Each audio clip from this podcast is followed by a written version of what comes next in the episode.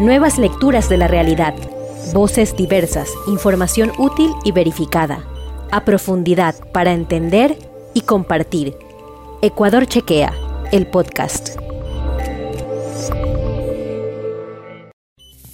Hola amigos, bienvenidos a este espacio de Ecuador Chequea que, semanalmente eh, nos convoca para conversar con expertos en distintas áreas de la ciencia, de la academia, de la comunidad científica. Esta vez vamos a conversar sobre el Sistema Nacional de Áreas Protegidas, ya que cada 18 de julio se celebra el aniversario de este sistema. ¿Cuál es la situación de los ecosistemas forestales ecuatorianos? Lo sabremos junto a la ingeniera geográfica Diana Paredes. Ella es parte de la Wildlife Conservation Society aquí en Ecuador. Diana, bienvenida y muchísimas gracias por acompañarnos. Hola, Desiree, muchas gracias por el espacio. Precisamente para entrar en contexto, para entrar en materia, es preciso saber que Ecuador posee 19 millones de hectáreas de áreas protegidas, lo que representa cerca del 20% del territorio nacional aproximadamente. Lo importante de preservar estas áreas, de, de nombrarlas como parte de este sistema de áreas protegidas, es justamente la posibilidad de custodiar y preservar para garantizar la biodiversidad y el bienestar de los seres vivos que las habitan, Diana, bienvenida nuevamente. ¿Cuál es la situación del Sistema Nacional de Áreas Protegidas en la actualidad? ¿Cuál es la importancia inicialmente de contar con este sistema? Muchas gracias, Desiree. Quisiera empezar por esa pregunta, ¿por qué son importantes las áreas protegidas? Como tú mencionaste, son eh, muy importantes para el tema de conservación de especies, pero también nos ayudan a garantizar la protección de servicios ecosistémicos para el bienestar de la gente. Es decir, el agua que llega a Quito viene de una fuente protegida. El tema de sentir bienestar, de sentir tranquilidad, también nos dan las áreas protegidas. ¿Qué tan en riesgo están? Es una, es una pregunta muy difícil. Eh, como ustedes saben, las áreas protegidas y otras formas de conservación están en riesgo por el tema de la deforestación el tema del cambio climático, los incendios forestales que azotan a las áreas anualmente y también por el tema de tráfico de vida silvestre. Es decir, hay gente que va a las áreas, extrae eh, loritos, animalitos y los vende como mascotas. ¿Existe entonces eh, política pública real capaz de preservar la biodiversidad de estas áreas, capaz de proteger en todo el contexto eh, la vida dentro de estos espacios o todavía tenemos eh, cosas que trabajar en el ámbito legislativo? Sí, existen. El Ministerio del Ambiente y el Agua tiene una, una legislación que controla y también protege todo lo que son áreas protegidas y también sanciona a la gente que eh, realiza este tipo de actividades ilegales. El problema radica en que muchas veces es difícil ejecutar estas acciones, tanto en el tema de lograr atrapar a la gente, por así decirlo, y también sancionarla.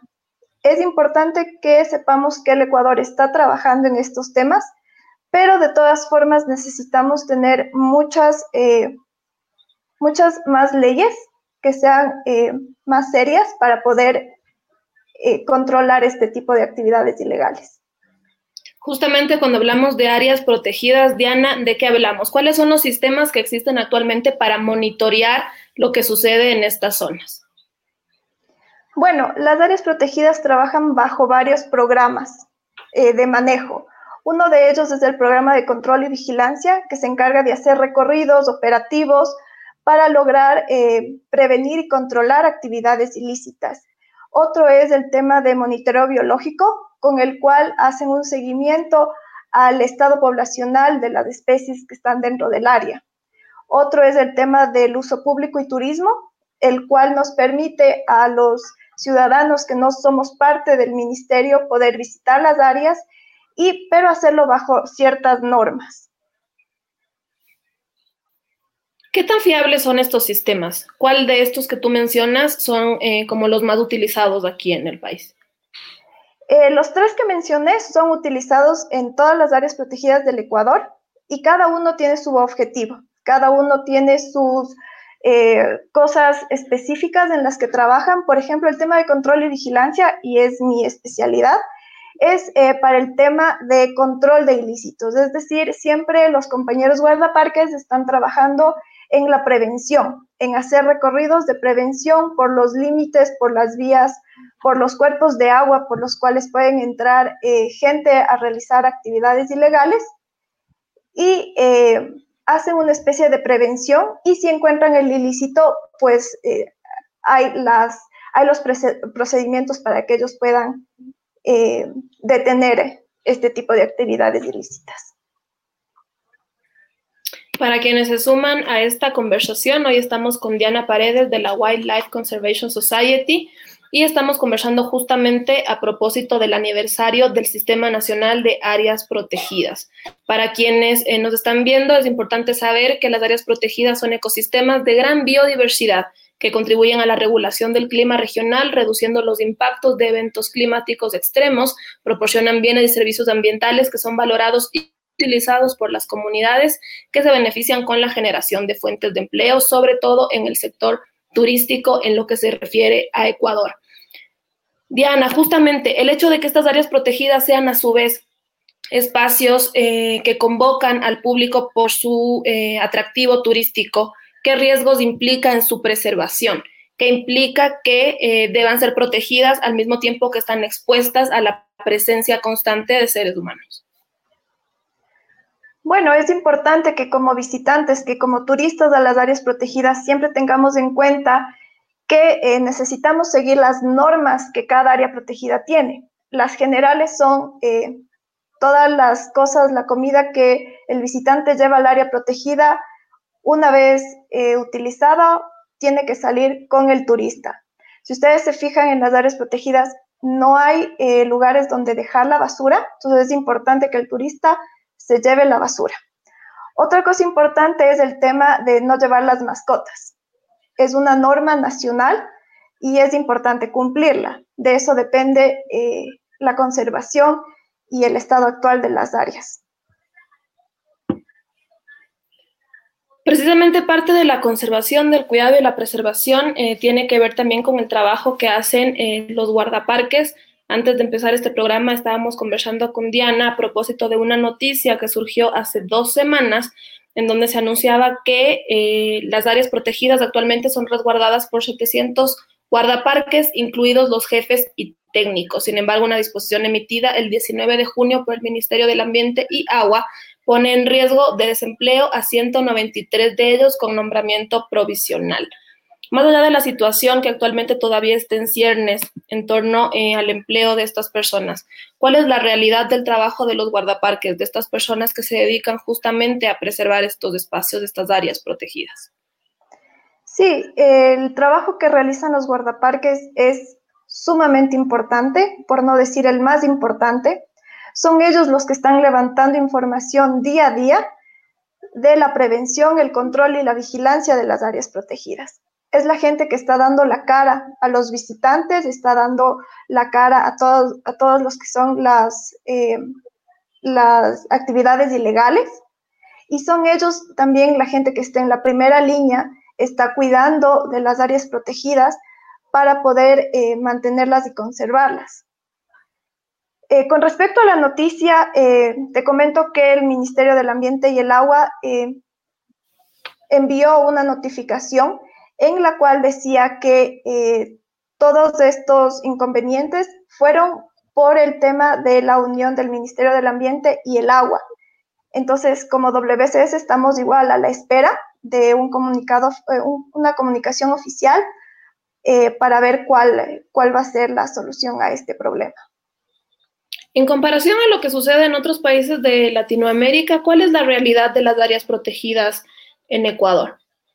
Bueno, si comparamos con Colombia y Perú, eh, los dos países tienen sistemas autónomos de manejo de áreas protegidas. En el caso del Ecuador, el Ecuador no tiene un sistema eh, autónomo de manejo de las áreas. Eh, Ecuador, las áreas protegidas están siendo manejadas dentro de la gestión del Ministerio del Ambiente y el Agua. Y eso tiene pros y contras. Uno de los contras es eh, la dificultad de gestionar, planificar el tema de presupuesto y actividades, pero también tiene cosas a favor, que es una institución mucho más grande, mucho más fuerte, que puede responder al tema de actividades ilegales de una forma más completa, porque tenemos el tema de los departamentos de calidad ambiental, tenemos eh, la dirección de eh, forestal, que todas juntas hacen una sola institución y pueden responder más fácil a los temas de actividades ilegales. ¿Por qué en Ecuador no se cuenta con un sistema autónomo? ¿Por qué se mantiene como parte de esta entidad pública? Eh, bueno, es una pregunta que deberíamos hacerle al Ministerio del Ambiente, pero yo creo más que nada es para eh, no perder esta integridad de responder como ministerio y más bien darle un poco más de fuerza al tema de áreas protegidas y no dejarlas como un sistema autónomo que tal vez va a estar colgado en algún momento, eh, pero sí es importante el tema de tener, a pesar de que esté dentro del Ministerio de Ambiente y el Agua, tener un sistema nacional de gestión de áreas protegidas vigente, activo y gestionando nuestras áreas protegidas. Diana, actualmente, ¿cuál es el proceso para incluir a un territorio, a un área dentro de este sistema? ¿Cuál es el protocolo que se sigue para eh, sumar territorio a las áreas protegidas? Bueno, en resumen, eh, tiene que haber el requerimiento, el requerimiento de una persona natural o puede ser de otra institución del Estado eh, que esté interesada en la inclusión dentro del SNAP tiene que haber también eh, un cruce de información geográfica para que no existan temas de, problemas de territorio. Y luego eh, es un proceso interno del Ministerio del Ambiente que tiene que seguir ciertos pasos hasta el momento en que se declara el área protegida, pero principalmente es este, esta solicitud escrita de que estoy interesado en que esta área sea parte del SNAP tener un cruce de información geográfica que no haya problema. Y luego sí es el tema de, hacer todo el, el resto de trámite para la declaración.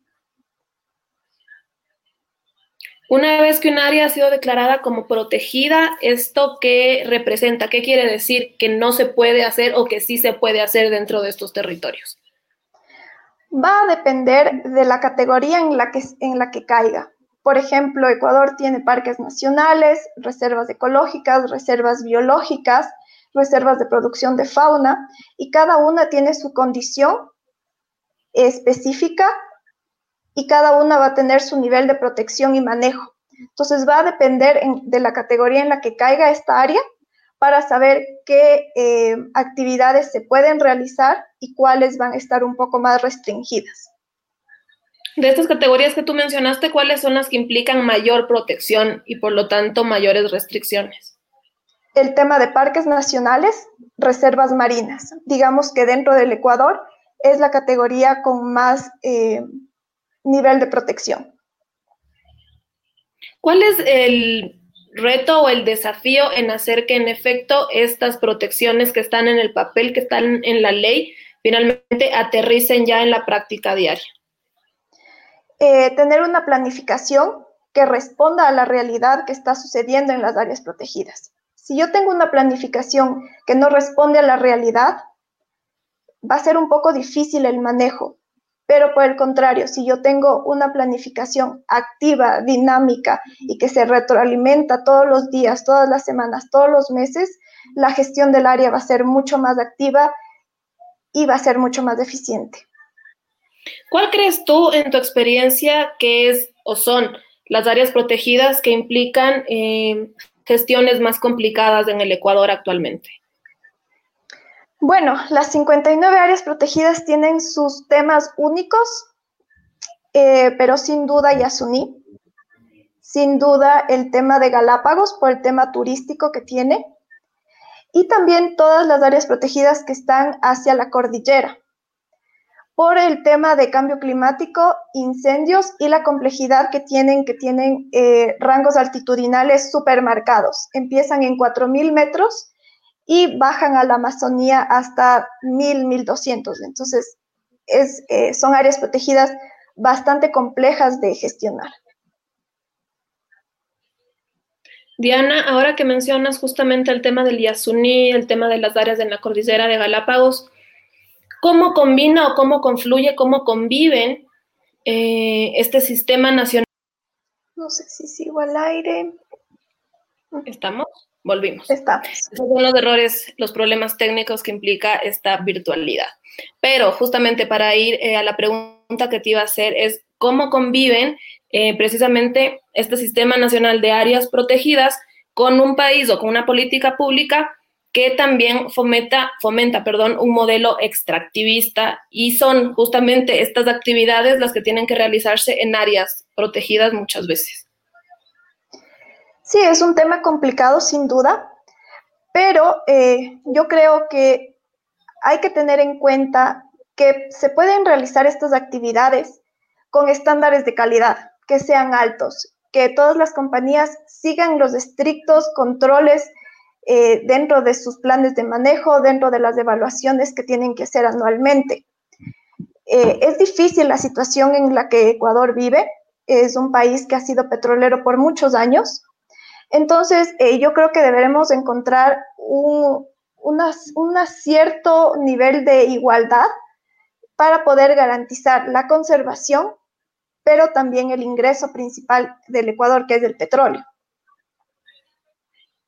Tenemos eh, un comentario de eh, un espectador, él es Carlos Menstanza Ramón, y nos dice que sí existen áreas protegidas privadas. En el sistema hay cuatro subsistemas, estatal, gobiernos autónomos descentralizados, eh, comunitarios y privados. ¿Cómo funcionan las áreas protegidas privadas versus las públicas?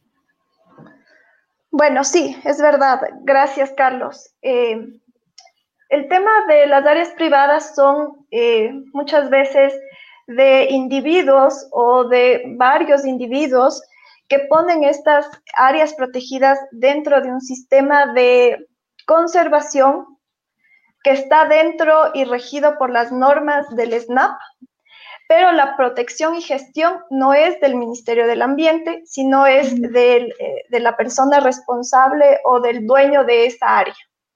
Es decir, yo como persona natural puedo buscar que eh, se proteja parte de este territorio. Sí, es una forma. Otra forma, y fue una de las iniciativas del, del gobierno, fue la creación de sociobosque, donde individuos o comunidades eh, formaban parte de Sociobosque y a cambio el Estado les entregaba un valor que eh, garantizaba la... Listo. Tenemos otro comentario de Carlos también. Él nos indica que justamente lo que conversábamos hace un ratito, que el Parque Nacional Yasuní los procesos de extracción están causando gran impacto y cada vez la amenaza es mayor. En esa línea, justamente, Diana, ¿cómo, eh, cómo se, o sea, en, esa lógica, ¿cuál es el rol, digamos, de las autoridades si por un lado impulsan la protección de estas áreas, pero por el otro también eh, impulsan su, explotación? Así es, gracias Carlos por el comentario, es verdad.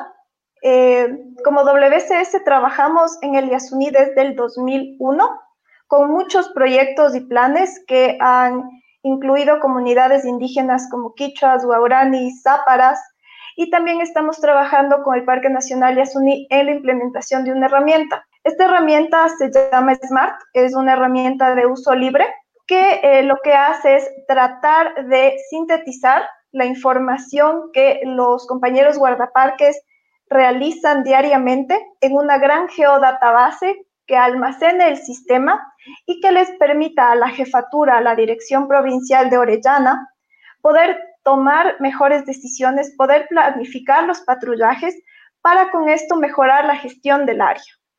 Este, ¿Ustedes utilizan esta herramienta en conjunto con el ministerio o es información que la manejan ustedes directamente? No, nosotros como WCS apoyamos en las capacitaciones, en el desarrollo de la tecnología, entregamos la tecnología al área protegida y es el área protegida la que levanta la información, la que alimenta la geodatabase y la que hace la planificación de estas actividades. Como WCS estamos a lo largo del proceso, pero eh, asistiendo técnicamente. Ok. Diana, en el contexto de la pandemia, eh, se puede decir que estas áreas o los habitantes de estas áreas se han visto eh, también vulnerados a la llegada del nuevo coronavirus. Sin duda, recordemos que el COVID es una, las, los estudios nos dicen que es una enfermedad zoonótica y esto se da por todos los problemas que mencioné al principio, las altas tasas de deforestación, el tema de cambio climático, el tema de tráfico de especies es muy importante en estos temas. Entonces hay que pensar que de las áreas protegidas está saliendo todo, todo este tráfico o de las áreas cercanas.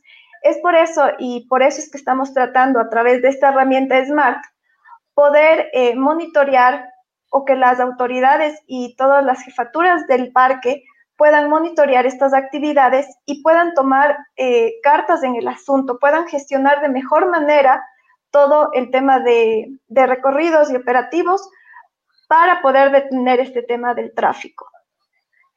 Justamente ahora en época de confinamiento y de aislamiento, la herramienta les ha podido demostrar o exponer que se han dado eh, presencias dentro de estas zonas, quiero decir, ingresos ilegales a estas áreas. Eh, es un poco decirlo porque el tema de confinamiento es muy reciente, habrá que analizar la información, pero en los años anteriores sí se ha visto un, alto nivel de, de observaciones de temas de actividades ilegales, pero también hemos visto cómo las, las, eh, las jefaturas de las áreas protegidas han respondido a estas a estas actividades ilegales, mejorando su planificación y gestión de las áreas. Tenemos otra pregunta del público. Augusto Granda te saluda y dice, ¿qué consideras eh, que se debe llegar a generar la sostenibilidad? ¿Cómo se debe eh, llegar a generar la sostenibilidad financiera que el sistema nacional necesita? Bueno, hola Augusto, saludos. Eh, Augusto es el presidente de la Asociación de Guardaparques trabaja en la Reserva Antisana, donde también está funcionando Smart, por eso es que lo conozco. El tema de sostenibilidad financiera ha sido un tema que se ha hablado por muchos años en el, en el Ecuador y en el Ministerio del Ambiente y con el apoyo de varias organizaciones internacionales también. Eh, yo creo que primero tenemos que fortalecer al sistema, necesitamos generar y formar esta alianza con las organizaciones que hagan falta para que el Ecuador tenga el Sistema Nacional de Áreas Protegidas como una entidad autónoma dentro del Ministerio del Ambiente, sí, pero que pueda gestionar y planificar las actividades de las áreas protegidas. Para ir cerrando esta conversación, Diana, ¿cuáles crees tú que son los desafíos, cuáles son los retos a futuro que además eh, la pandemia también le implica a este sistema nacional? Sí, desde mi punto de vista, que es el tema de control y vigilancia, creo que necesitamos enfocarnos en cómo la tecnología y las nuevas herramientas nos pueden ayudar en la gestión de las áreas protegidas. Smart es una, es una buena opción, es software libre. Eh, la información sigue siendo reservada para el Ministerio del Ambiente y va a ser una, una gran geodatabase que les permita a todas las autoridades a poder eh, mejorar la planificación y también optimizar el tema de recursos. Eh, justamente hablaste del tema de software libre. ¿Este tipo de herramientas tienen algún costo o cuál es la inversión que se tiene que hacer como país para poder contar con este tipo de tecnología? Bueno, SMART eh, fue creado en el 2001 a partir de la alianza de nueve organizaciones internacionales. el uso de SMART no tiene ningún costo y esta alianza garantiza la el mantenimiento y actualización de la herramienta a través de los años. Entonces, para el Ecuador, para el Ministerio del Ambiente, no tendría ningún costo, no tiene ningún costo. Y quiero agregar nada más que actualmente en el Ecuador están trabajando 10 áreas protegidas con la herramienta y también estamos recientemente trabajando con la Reserva de Producción de Fauna Cuyabeno en alianza con otras organizaciones como GIZ y BBF. Tenemos una última pregunta de Carlos Mestanza. Él nos consulta si es que tal vez la WCS está realizando estudios sobre cambio climático en alguna área protegida y en base a qué parámetros se evalúa. Gracias. Actualmente no, pero hace dos años estuvimos trabajando en un proyecto de cambio climático en el Parque Nacional Yanganates por su gradiente altitudinal que va desde los 4.000 a casi los 600 metros sobre el nivel del mar. Eh, fue un análisis también eh, que preguntaba a la gente qué está sintiendo respecto al cambio climático. También evaluaba el tema de la disponibilidad de cacería de subsistencia, cacería local. Es decir, antes cazaban más, ahora cazaban menos, o antes eh, necesitaban menos esfuerzo para cazar y ahora necesitan más esfuerzo para cazar. Algo rápido que te puedo comentar. Ella es Diana Paredes, ingeniera geográfica de la Wildlife Conservation Society, que hoy nos acompañó para eh, analizar, para reflexionar en torno a la situación de los ecosistemas forestales ecuatorianos, ya que cada 18 de julio se celebra el aniversario del Sistema Nacional de Áreas Protegidas. Diana, muchísimas gracias por habernos acompañado. Gracias, Desiree. Gracias a Ecuador Chequea. Si ustedes quieren revivir esta conversación o estar al día de los contenidos de la información verificada, pueden visitarnos a través de www.ecuadorchequea.com y también seguir nuestras redes sociales. Nos encuentran como arroba ecuadorchequea en Facebook, Twitter e Instagram. Nos vemos el próximo miércoles con otra conversación en Ciencias versus COVID. Si te quedaste con ganas de más, visita www.ecuadorchequea.com y no comas cuento.